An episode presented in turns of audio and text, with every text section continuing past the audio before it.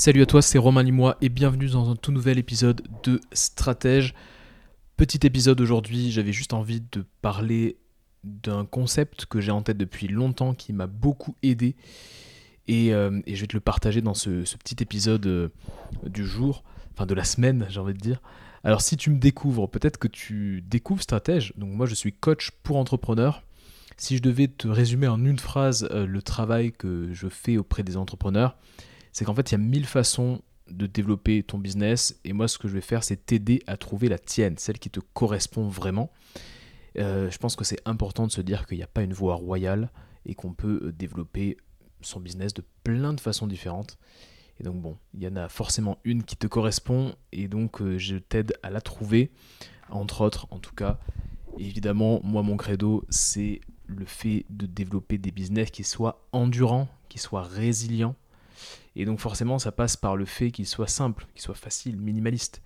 Euh, comme j'aime à dire euh, souvent en coaching, euh, le but c'est de voyager léger, c'est-à-dire de ne pas avoir une structure trop lourde, une structure qui te fait perdre ton agilité. Et donc c'est un petit peu ce que je fais, on est dans une période qui est quand même assez incertaine, et donc c'est important de développer des business, des business qui soient résilients, qui durent dans le temps, qui soient encore là dans 10 ans, qui puissent soutenir ton mode de vie pendant des décennies. C'est l'objectif de ce que je fais et dans Stratège, chaque jeudi, bah, je te propose de réfléchir à des concepts, à des idées qui sont toutes, euh, toutes et tous intemporelles, dans le sens où euh, bah, il n'y a pas de date de péremption et tu vas pouvoir euh, bah, t'en servir peut-être dans les prochaines années. Euh, parce que voilà, je, ne vais jamais aller dans le, petit trend, la petite tendance un peu, un peu sexy du moment. Il y a toujours euh, des idées qui seront toujours là dans, dans 10 ans et qui étaient déjà présentes dans 10 ans. Et c'est ce que je te partage dans Stratège. Et aujourd'hui, du coup, je vais te partager une réflexion, comme je te disais, que j'ai depuis un moment en tête, qui m'a beaucoup aidé ces dernières années. Et cette réflexion, elle est toute simple, c'est que l'entrepreneur, c'est un parieur. Donc l'entrepreneur est un parieur. On va voir ensemble ce que ça veut dire et comment euh, bah, tu peux t'en servir dans ton business, ce que toi tu peux changer dans ton état d'esprit et euh, concrètement dans ton business pour euh, peut-être adopter ce trait de caractère de l'entrepreneur. J'en ai croisé beaucoup des entrepreneurs et ceux qui ont vraiment des résultats, celles et ceux qui ont vraiment des résultats, effectivement, ils ont cet état d'esprit de, de, joueur ou de joueuse. C'est-à-dire que il y a euh, un certain nombre d'hypothèses qui vont être euh, formulées et, et, certaines vont être gagnantes ou pas. Et c'est vraiment ce qui fait la différence parce que je te l'expliquerai tout à l'heure, mais c'est pas vraiment dans, le, dans ce sens-là que la société euh, nous, euh, nous fait évoluer, euh, nous, nous forme, entre guillemets. Quand on va à l'école, on n'est pas là pour bah, nous apprendre à prendre des risques. On est là justement pour essayer de faire en sorte qu'on réduise le risque. Rappelle-toi quand on te disait si tu travailles bien à l'école, tu vas pouvoir avoir du choix, tu vas pouvoir choisir le travail que tu, que veux, etc., etc. En gros, le but c'est de réduire le risque on, on nous apprend jamais à faire all-in ou à faire des paris. Et donc, le pari, on le voit d'un mauvais oeil. Moi-même, par exemple, j'ai tendance à voir tout ce qui est gambling, tout ce qui est paris euh, en ligne, etc., comme quelque chose de pas très sain. Euh, c'est quelque chose que je fais jamais, typiquement. Euh, et donc c'est marrant parce qu'on est un peu entraîné à voir le pari comme quelque chose de, mauvais parce que potentiellement on peut perdre gros. Et donc on a tous en tête des gens qui finalement ont, tout perdu en pariant all-in au poker ou je sais pas quoi. Et donc on se dit, oulala, c'est pas très bien d'être un parieur. Et en fait, ce que je veux te montrer aujourd'hui, c'est que c'est bien de parier. Surtout quand tu es un entrepreneur, c'est bien d'avoir cet état d'esprit de parieur. Alors, avant de démarrer, si Stratège te plaît, si l'épisode te plaît, je t'invite vraiment, vraiment, vraiment à le partager autour de toi. Soit à le partager à des connaissances entrepreneurs qui pourraient vraiment tirer euh, parti de, tout ce que je raconte, soit le partager sur les réseaux. Euh, je suis vraiment tout le temps euh, flatté quand quelqu'un partage son écoute de stratège sur les réseaux, sur Instagram par exemple, je suis très présent, au moment où j'enregistre le podcast en tout cas. et donc voilà, n'hésite pas, partage sur les réseaux, Euh, ça peut peut-être aider quelqu'un. Et il y a de plus en plus de personnes qui écoutent Stratège. Donc moi, je suis, ravi à chaque fois quand je regarde les chiffres d'écoute. Je vois qu'il y a vraiment, on est vraiment en croissance euh, sur les écoutes de Stratège. Et, et je me dis que c'est surtout grâce justement à ces partages. Donc, si tu veux me donner un petit coup de main, c'est comme ça que tu peux le faire. Alors, l'entrepreneur est un parieur. Pourquoi je te dis ça? Parce que euh, l'idée, c'est que le trait de caractère de tous les entrepreneurs qui ont des résultats, c'est qu'ils font des paris, et c'est des paris de création de valeur. Donc ils se disent, il y a un besoin sur un marché, il y a vraiment un besoin, il y a une demande. Toujours cette même loi basique de l'économie, c'est vraiment la seule chose que tu dois savoir en économie quand tu es entrepreneur, c'est vraiment cette loi-là. Il y a plein d'autres choses intéressantes, mais cette loi, elle est hyper importante, c'est la loi de l'offre et la demande le marché, euh, l'offre et la demande. C'est-à-dire que quand il y a une demande, il y a toujours une offre en face. Euh, et donc quand euh, quelqu'un, je ne sais pas, a besoin de, de mettre de l'essence dans sa voiture, ben, tu vas trouver un petit peu partout des stations essence. Parce qu'il y a une telle demande d'essence que forcément il y a des stations essence. on a besoin de smartphones, donc il y a une offre immense de smartphones. Voilà, donc quand il y a une demande, il y a toujours une offre en face. Euh, et malheureusement, c'est aussi euh, le cas pour des commerces un petit peu illégaux, comme par exemple le trafic de drogue. Il y a une demande énorme euh, à ce niveau-là, et donc forcément, il y a de l'offre. Et c'est un peu, c'est terrible, mais c'est comme ça que s'organise le système capitaliste, vraiment suivant la loi de l'offre et de la demande. Et donc, le parieur, l'entrepreneur qui est parieur, qui a cet état d'esprit, il voit qu'il y a une demande quelque part, et il se dit, est-ce que je peux avoir la solution pour répondre à cette demande? euh, Et vraiment, c'est aussi bête que quelqu'un qui te vend un parapluie quand, euh, euh, quand, tu, quand, il fait, quand, il pleut dehors. Tu as déjà vu des gens avec des parapluies, et donc ils te vendent des parapluies 5 euros. Et donc, voilà. pourquoi? Parce que c'est vraiment, vraiment important de comprendre cette tension qu'il y a entre l'offre et la demande. Et donc du coup, les paris, c'est des paris de création de valeur. Je te dis que tu peux créer de la valeur. Et, euh, et surtout, il va mettre en œuvre ce pari. Il va vraiment essayer de, d'avoir du feedback du marché, pouvoir se rendre compte que est-ce, est que le pari fonctionne ou pas. donc certains paris vont être efficaces et certains paris vont pas être vraiment efficaces. Mais ce qu'il faut bien que tu comprennes, et c'est peut-être la chose la plus importante à comprendre dans ce podcast, à chaque fois que l'entrepreneur fait un pari et gagne, il obtient la confiance et les moyens de faire plus de paris et des paris plus ambitieux dans le futur. Et forcément, quand tu fais plus de paris et plus de paris ambitieux, eh ben, tu as une probabilité de gain et une probabilité de, perte qui est plus élevée. Mais ça veut surtout dire que tu peux gagner beaucoup plus gros. Donc à chaque fois que tu gagnes, tu te dis, hmm, ça, ça, je sais faire. Hmm, très intéressant, ça me faisait peur, mais j'ai quand même parié et j'ai gagné. Donc j'ai gagné potentiellement de l'argent, et donc je peux faire d'autres paris un peu plus gros. Et donc par exemple, j'ai des amis qui, euh, et j'adore parce que peut-être que il m'écoutera, il écoutera ce, moment-là de l'épisode. J'ai des amis, des amis d'enfance qui euh, en fait se sont lancés euh, tout simplement dans le business de, des auto-écoles. Et donc en fait, quand je me suis renseigné sur comment se développer ce business, bah, apparemment ce business se développe plutôt bien parce que ils ont acheté une première auto-école et ensuite ils se sont rendus compte que c'était un pari gagnant et donc ils ont décidé d'acheter d'autres auto-écoles et ainsi de suite et ainsi de suite. Et aujourd'hui ils ont plusieurs, peut-être une petite dizaine d'auto-écoles euh, et ça se développe comme ça. Parce que quand on fait un pari et qu'on gagne, on a la confiance et les moyens de faire des paris plus ambitieux. Et donc, une probabilité de gain et de perte qui est plus élevée. Mais en tout cas, on a cette confiance. Donc le mot-clé dans ce que je viens de te dire, c'est le mot confiance. Et ce qui est très intéressant aussi, c'est qu'Internet, finalement, permet de moins en moins d'engager ses fonds propres. C'est-à-dire que là, je t'ai parlé d'acheter une auto-école, d'acheter un fonds de commerce. Euh, il y a des business avec des, stocks. Mais sur Internet, on peut créer un, un business de formation en ligne, par exemple, un business de coaching, des, des business comme ça, qui sont des business qui sont peu risqués.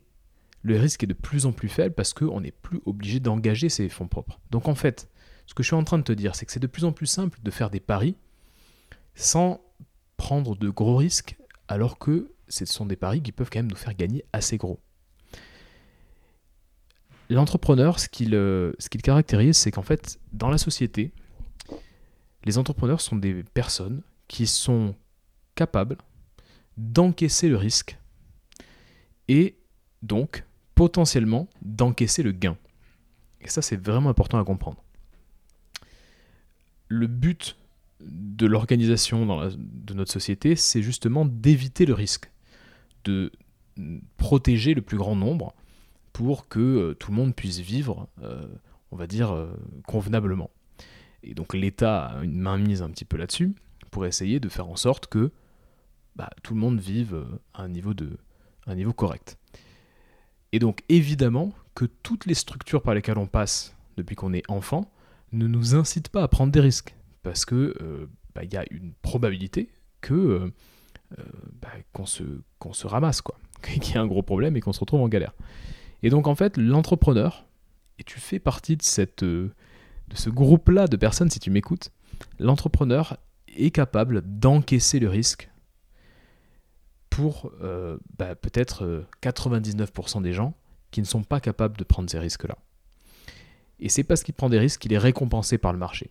Il peut perdre, mais il peut gagner. Et donc il gagne plus gros que la majorité des gens, en général. Donc, tu sais ce qu'on dit souvent, le meilleur moyen de ne jamais gagner, c'est de ne jamais jouer. L'entrepreneur, il, a ça en tête. Il sait qu'il faut sortir du bois et il faut tenter les choses, il faut parier. Et hum, voilà ce que je voulais dire sur le fait que l'entrepreneur est un parieur. Je vais expliquer un petit peu euh, pourquoi. Alors comment ça, comment toi tu peux vraiment, on va dire, l'appliquer euh, à ton quotidien? En fait, au-delà de faire des gros paris, de se dire par exemple je suis Mark Zuckerberg et je pense que les, réseaux sociaux vont devenir quelque chose d'incroyable dans les 20 prochaines années, au lieu de faire, enfin évidemment il y a ce genre d'énormes paris sur l'avenir, mais toi à ton échelle, de solopreneur, d'indépendant, d'entrepreneur, euh, on va dire PME, tu peux faire des paris au quotidien. Ça peut être par exemple créer une nouvelle offre, innover, euh, créer un nouveau type de contenu, ça peut être euh, t'entourer de quelqu'un, de déléguer quelque chose. Euh, ça peut être aller euh, juste bah, parler d'un projet à une quinzaine de personnes en l'espace d'une journée pour voir si le projet est viable. C'est chaque fois où il y a un potentiel de risque et un potentiel de gain. Chaque fois y a, que c'est un peu risqué mais que tu peux aussi gagner, en fait, tu es en mesure de faire un pari. Donc des paris, tu peux en faire tous les jours. Donc moi, ce que je t'invite à faire, c'est de réfléchir à ça, de dire est-ce que euh, je suis quelqu'un qui est plutôt du genre à faire des paris ou est-ce que je suis quelqu'un de plutôt, on va dire, euh, raisonnable, euh, averse au risque, etc. La majorité des gens qui écoutent ce podcast vont, se dire oula, mais moi j'ai pas trop envie de faire des paris, j'ai envie de faire les choses sainement, proprement, avec, un, avec peu de risques. Et c'est normal de penser comme ça. Mais dis-toi qu'on est dans un monde où le risque est de moins en moins gros et où les gains sont de plus en plus importants. Il y a vraiment, vraiment une asymétrie entre le risque et le gain. Avant, tu voulais lancer un média, il fallait passer par des gens qui te disaient oui ou non, il fallait payer des gens, etc. Ça coûtait énormément, ça coûtait très cher. Un mec comme Andrew Carnegie, qui a créé, euh, on va dire, euh, un empire industriel au 19e siècle en Angleterre, pour créer un empire industriel, il fallait quand même mettre beaucoup d'argent sur la table. Il fallait convaincre les banques. Il fallait gérer euh, des milliers d'employés qui, à l'époque, étaient dans des conditions euh, difficiles. Euh, et le risque était énorme. Donc, pour créer un empire industriel comme ça, il fallait vraiment y aller. Aujourd'hui, pour générer des chiffres d'affaires qui sont vraiment énormes par rapport à la moyenne française, bah finalement on peut le faire avec beaucoup d'efforts, beaucoup de rigueur, beaucoup de discipline, mais pas forcément de risque personnel. Euh, je ne connais pas d'entrepreneurs euh, qui, sont, euh, qui ont des business en ligne qui aujourd'hui me disent j'ai hypothéqué ma maison pour développer mon business en ligne. Ça n'existe pas. parce qu'aujourd'hui, on peut développer, on peut créer beaucoup de valeur pour peu de risques. C'est la magie de la distribution sur Internet. Cette distribution internationale est gratuite. Quand tu crées du contenu sur n'importe quel réseau et que en mesure de le faire voir, lire, consommer par des milliers de personnes, dis-toi que tu le fais quand même gratuitement. On est dans ce monde-là. À l'époque, ce n'était pas le cas. Pour diffuser euh, ton message, il fallait payer une publicité des milliers d'euros. Donc, voilà, on est quand même dans un monde euh, où euh, il y a des potentiels de gains énormes et des potentiels de risques assez faibles. Donc rappelle-toi de ça et demande-toi quel est le prochain pari que je vais faire, dans quelle mesure je suis prêt à encaisser le risque? Et dans quelle mesure j'ai envie peut-être de gagner un peu plus que ce que j'ai l'habitude de gagner. Je ne te parle pas forcément en, argent ou quoi que ce soit, mais en termes de résultats, parce que je deviens un parieur. Réfléchis à ça. Ce qui est très important d'avoir en tête aussi, et ça sera un peu la deuxième idée que j'ai envie de te partager, c'est qu'en fait, il faut que tu sortes du monde des idées et que tu commences à matérialiser ces idées dans le monde physique. Ça, c'est vraiment l'immense prise de conscience que j'ai eue sur euh, cette dernière année. Euh, tu connais probablement Richard Branson. Richard Branson, c'est le patron de Virgin. Donc Virgin, c'est des centaines d'entreprises, je crois 300 entreprises à travers le monde. Et Virgin, en fait, la particularité de Virgin, c'est que en fait, il y a plein de business qui n'ont rien à voir les uns avec les autres. Donc tu vas avoir Virgin Mobile par exemple, que tu connais probablement, qui est un opérateur mobile. Tu vas avoir Virgin euh, Airlines, qui fait euh, Londres, New York, une sorte de compagnie aérienne. Et en fait, dans l'histoire du groupe Virgin, il y a eu beaucoup, beaucoup, beaucoup de Virgin différents. Et donc, il y a eu par exemple Virgin Cola. Peut-être que tu as déjà entendu parler de Virgin Cola. Donc, Richard Branson, le patron de Virgin, énorme parieur pour le coup, c'est pour ça que je t'en parle, il a décidé d'aller concurrencer Coca-Cola. Et donc, évidemment, il a fait un happening, une publicité énorme sur Virgin Cola donc il a carrément loué un tank, il a disposé des, palettes et des palettes et des palettes de Coca-Cola dans Times Square. Donc là, on, parle de en plein New York. En plein New York, il diffuse, euh, enfin, il, commence à, disposer des tablettes, euh, des palettes et des palettes de Coca. Il arrive avec son tank en plein Times, Square. Et qu'est-ce qu'il fait? Eh ben, Tout simplement, il écrase dans Times Square les canettes de Coca, Cola, avec, euh, avec son tank pour dire voilà, maintenant je suis Virgin Mobile, euh, Virgin Coca, Nicolas, et, euh, et en fait, je vais tout écraser quoi. Et c'est pas Coca-Cola qui va me faire peur, même s'ils sont là depuis 100 ans. Évidemment, ça n'a pas du tout plu à Coca-Cola, qui, leur a, qui a mis plusieurs procès et qui a mis les. Bref, qui a trouvé des failles et qui a mis un peu la, on va dire la, cavalerie, quoi, le l'artillerie lourde pour euh, écraser euh, Virgin Cola. Et finalement, Virgin Cola n'a existé que pendant 3 ans, je crois. Mais, euh, mais voilà, c'était un pari qui était ambitieux, mais il y allait à fond. Il a perdu. Il a perdu quelques millions d'euros, je pense, en, procès. mais il fallait le tenter, parce que si tu prends juste 15% de part de marché ou 20% de part de marché du Coca-Cola, bah, en fait, ça peut être très très rentable. pareil, Virgin Bride.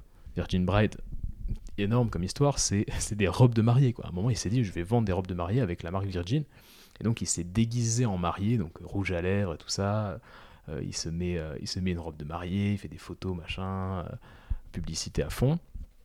Bon, Virgin Bride, ça n'a jamais fonctionné. Donc, il l'a donné de sa personne, mais ça n'a jamais marché. Je crois que ça a duré 18 mois, et puis ils ont mis la clé sous la porte. Mais le groupe Virgin, c'était milliards de chiffre d'affaires. Aujourd'hui, on, oublie en fait ces échecs-là et on se rappelle des paris énormes euh, qui ont été, euh, qui ont été euh, bah, vraiment couronnés de succès. Donc, il faut vraiment se dire que ce qui différencie Richard Branson de la majorité des gens, c'est que quand il a une idée, il y va. Il y va, il le fait vraiment. C'est-à-dire qu'il a une idée en tête un peu dingue, et si je me déguisais en robe de mariée, et si on avait un tank à Times Square, etc. Et il le fait. Il se dit, bon, on y va. Et, là, tu vas me dire, ouais, ok, mais Richard Branson, il a des moyens, Richard Branson, il est milliardaire, etc. Moi, c'est différent. Je suis d'accord avec toi, et c'est vrai que euh, faut pas toujours prendre comme exemple des gens qui ont des moyens illimités. Mais, ce que je peux te dire, c'est que la majorité des gens autour de toi, des entrepreneurs, etc., ont un milliard d'idées géniales à la seconde et ont du mal à vraiment tester ces idées, à les faire vivre dans le monde physique. Imagine là vraiment, je te demande une seconde d'attention. Imagine si toutes les idées géniales des gens étaient vraiment testées dans le monde réel. Imagine le monde incroyable dans lequel on vivrait. Imagine ce monde-là avec des idées, des innovations dingues, parce que les gens qui ont eu ces idées, à 99,9%, auraient le courage de les tester vraiment et de les matérialiser. Imagine le monde dans lequel on vivrait. On vivrait dans un monde vraiment dingue. Mais la réalité, c'est qu'il n'y a que peut-être 0,001% des idées euh, géniales qui sont testées. Et de ces 0,01%, il y en a euh, peut-être euh, que 1 sur, ouais, 1 sur 10, 1 sur 20, 1 sur 10, 1 sur 20, qui marchent vraiment. Et, du coup, c'est ça le problème. donc ne fais pas partie de ces gens qui ont mille idées à la seconde et qui ne font rien. finalement, les gens vont te juger par ce que tu fais, pas par les idées que tu as. On connaît tous des gens qui disent oh, je vais faire ci, je vais faire ça, je vais écrire un livre, je vais, euh, lancer tel business, euh, ça serait génial de faire tel truc, je pense que dans d'ici un an je vais faire ci. Et puis il y a les gens qui font. Voilà. Euh, il y a les gens qui veulent, il y a les gens qui font. Et je pense que voilà, je veux pas te faire un discours à l'américaine sur le volontarisme, etc. Mais c'est un vrai sujet. C'est un, vrai sujet qui compte l'activité mentale des gens est juste immense. Et par contre, personne ne passe à l'action. Personne ne passe à l'action. Les gens veulent faire des choses et ne les font pas vraiment. Donc chaque fois que tu as des envies, des idées et que c'est assez clair dans ta tête, dis-toi, ok, et si je la matérialisais cette idée? Et si je le faisais vraiment? Et si on passait à l'action réellement? Si ça marche pas, tant pis, parce qu'en fait, tu es un entrepreneur ou une entrepreneur parieur, parieuse, tu paries tu fais des paris. Donc si ça marche pas, c'est pas grave, c'est dans le jeu. Il y a une probabilité que ça fonctionne pas. Mais au moins, tu as matérialisé concrètement ce que tu avais dans la tête. Donc rappelle-toi de tout ça, rappelle-toi de Richard Branson et de tous ces entrepreneurs complètement dingues qui font les choses, ils le font, ils les font vraiment. Et là, je te parle même pas d'une je te parle même pas de d'une notion de QI ou d'intelligence. Là, je te parle du fait de passer à l'action. C'est-à-dire qu'il y a plein d'entrepreneurs qui probablement ne sont pas les personnes les plus intelligentes du monde.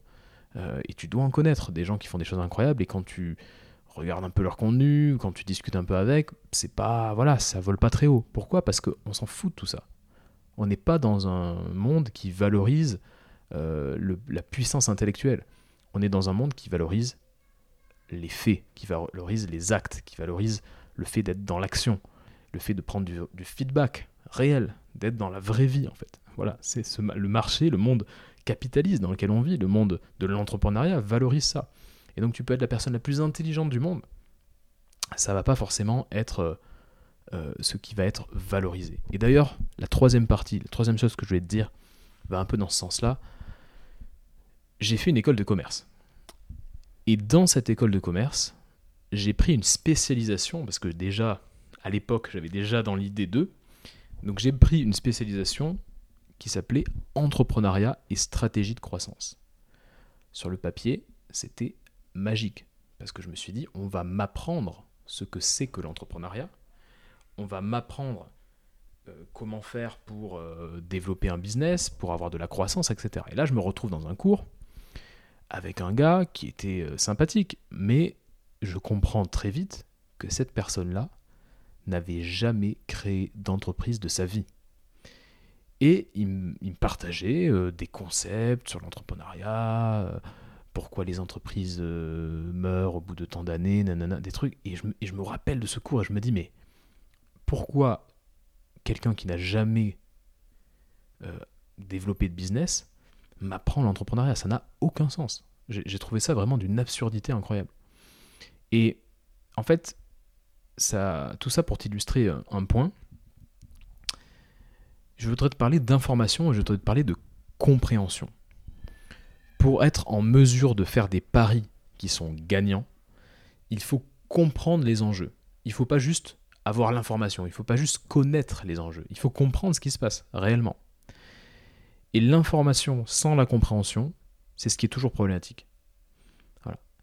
Et pour avoir une véritable compréhension de ce qui se passe, eh ben, ça passe par l'expérience.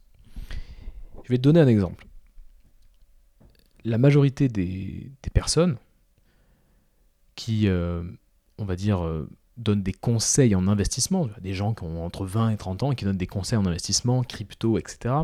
NFT, crypto, tous ces trucs-là. Euh, la majorité de ces gens-là, j'ai pas le chiffre exact, je, je, jamais, pourrais jamais le savoir vraiment. Mais je suis persuadé que ces gens-là n'ont jamais investi plus de 20 000 euros dans les cryptos, dans ben, toute leur stratégie, tout leur portefeuille d'investissement. Je pense que ça dépasse pas ce chiffre-là. Et ils te parlent comme s'ils avaient investi des millions, comme si c'était des gestionnaires de, de portefeuille énormes en fait. Et j'ai envie de dire, mais voilà ce qui se passe. En fait, ils ont l'information de ce qu'on peut faire quand on a de l'argent. Et donc ils se disent, comme j'ai l'information de ce, qu'on, ce que je peux faire quand, quand j'ai 500 000 euros à investir, bah en fait c'est suffisant, je peux partager cette information et je peux moi-même devenir une sorte d'expert de l'investissement. Mais la réalité, c'est que pour avoir des résultats, il ne faut pas juste avoir cette information. Il faut comprendre vraiment ce que c'est que mettre sur la table 500 000 euros et les investir. Et, prendre, euh, et les investir dans des cryptos, dans de l'immobilier, etc. C'est pas juste comprendre qu'on peut le faire en lisant trois bouquins, en suivant quatre personnes sur YouTube. Euh, c'est avoir une vraie compréhension, mais vraiment des enjeux de ce que c'est que de le faire réellement. C'est pas juste avoir l'information. Et donc, pour comprendre, ben, il faut vivre des expériences. Il faut se tromper, il faut mettre 200 000 euros sur la table et les perdre peut-être parce que euh, on a fait n'importe quoi. il faut euh, euh, voir un peu ce qui se passe dans différents pays, etc. Il faut se tromper, essayer des choses, se retrouver dans des impasses et galérer un petit peu. C'est pas qu'une question d'information, c'est aussi une question de compréhension de ce qui se passe vraiment et la compréhension passe par l'expérience. Ça, il faut vraiment que tu le retiennes. Parce que toi aussi, et je tombe dans ce, dans ce panneau moi aussi, je lis un livre sur un sujet et j'ai l'impression de, de comprendre ce qui se passe. En. Je me dis, ah ouais, ouais, ok, je, comprends, je comprends. Non, non, c'est pas que j'ai compris. C'est que j'ai l'info. J'ai l'info, je m'éduque sur, sur quelque chose. Donc, Mais pour la comprendre, il faut, il faut être dans la vraie vie, il faut avoir les mains dans le cambouis. Je peux lire tous les livres que je veux sur la stratégie d'entreprise, sur comment faire de la guerre économique, etc tant que j'ai pas une entreprise euh, qui a des employés, qui a des concurrents énormes et qui euh, est obligée de se lancer dans un contexte de guerre économique et de prendre des décisions stratégiques, etc., tant que je ne suis pas dans cette situation-là, je ne peux pas vraiment comprendre. J'ai une idée de ce que ça pourrait être, j'ai une information euh, non complète de ce que ça pourrait être, mais je ne peux pas vraiment le comprendre. donc voilà, pour vraiment avoir des résultats, il faut comprendre ce qui se passe en fait. Il ne faut pas juste avoir de l'information. Et la génération Z, j'ai moi-même un frère qui est dans, la génération Z, mais la génération Z, quelquefois, la critique qu'on peut, euh, qu'on peut faire à cette génération, c'est que quelquefois, euh, il y a un côté un peu, euh, peut-être, je sais, voilà, je sais ce qui est en train de se passer. Pourquoi? Parce que c'est une génération qui est née avec Internet dans les mains. au bout des doigts, ils ont toute l'information du monde. Effectivement, il y a toute l'information du monde. Mais c'est pas suffisant, comme je, viens de te l'expliquer. En fait, il y a de l'information, donc on a l'impression de tout savoir, alors qu'en fait, on est au courant de ce qui se passe, mais on comprend pas tout. Et donc parfois, cette génération pâtit un petit peu, enfin tombe un peu dans ce piège-là, de se dire je j'ai tout compris parce qu'en fait j'ai l'information. Non, tu es informé, t'as pas forcément tout compris. Et sinon, il suffirait de lire des livres de fitness pour avoir des abdos ou pour perdre 10 kilos. Il suffirait de juste lire trois livres de trading pour euh, gagner des milliers d'euros en trading. Évidemment, c'est pas le cas parce que il faut comprendre, c'est beaucoup plus subtil que ça. Parce qu'il n'y a pas une formule magique en fait. Donc, euh, euh, comment tu peux tirer parti de tout ça? Suis des gens qui testent. Suis des gens qui sont des testeurs professionnels, qui sont des parieurs professionnels, qui font vraiment dans la vraie vie des choses. Pas simplement qui sont des rats de bibliothèque. C'est important. Moi, j'adore lire. Tu sais, si tu me suis, tu sais que j'adore lire. C'est important d'avoir l'information parce que ça t'ouvre l'esprit, en fait. Ça te permet de savoir quel est le champ des possibles. Tiens, tu dis, tiens, ça, j'avais jamais entendu parler. Ok, mon champ des possibles augmente. Comme si tu avais une carte et que ta carte, en fait, augmentait au fur et à mesure de tes lectures. C'est important de savoir que ça existe, mais c'est une chose différente de comprendre vraiment ce que c'est.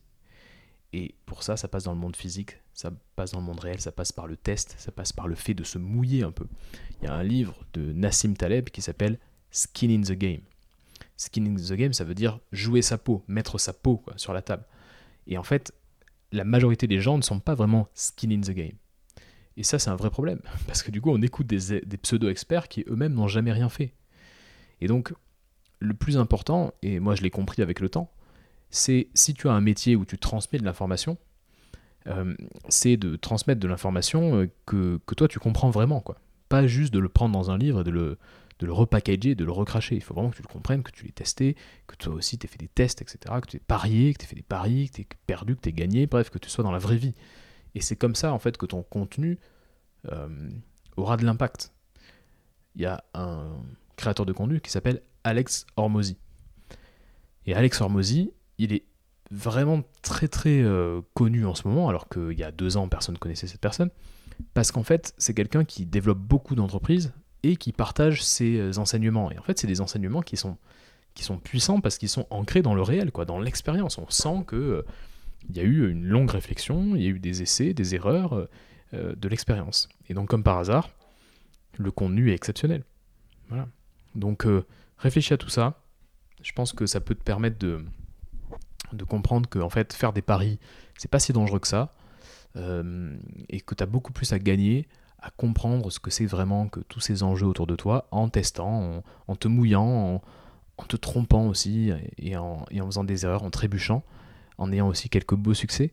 Mais c'est ça l'entrepreneuriat, c'est être dans la vraie vie. Sors de, du monde des idées et euh, viens dans la vraie vie, viens dans le monde physique teste des choses, parle à des gens vraiment, euh, parle de ton, de ton offre, parle de ton entreprise, crée du contenu, partage ton message, euh, mouille un peu voilà, ce qu'on appelait euh, au rugby, je me souviens on disait ça, faut mouiller un peu le maillot. quoi. Mouiller le maillot, ça veut dire être skin in the game, ça veut dire bah, vraiment être s'enfiler dans la vraie vie et être un peu un parieur. quoi. Donc voilà ce que je voulais dire aujourd'hui. Finalement, l'épisode est beaucoup plus long que ce que je pensais mais tu as euh, l'essence de ce que je voulais dire. On en parle quand tu veux, évidemment, sur les réseaux. Et ce que je voulais dire aussi, comme d'habitude, je prends des personnes en coaching, des solopreneurs en coaching, sur des périodes de 3 mois.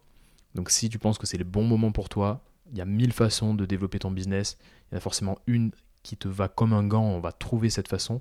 On va aussi dépasser toutes tes problématiques, euh, notamment bah, liées au fait de simplifier ton business, parce que souvent on est un petit peu dans le brouillard et il faut simplifier. Le faire seul, c'est compliqué. C'est pour ça que je propose du coaching qui a aussi comme euh, trame de fond la simplification de ton business, le rendre minimaliste, le rendre simple et surtout le rendre résilient. Voilà ce que je fais en coaching. Donc n'hésite pas à me contacter ou à remplir le formulaire qui est juste en dessous. Si tu penses que c'est le bon moment pour toi, je te dis à la semaine prochaine.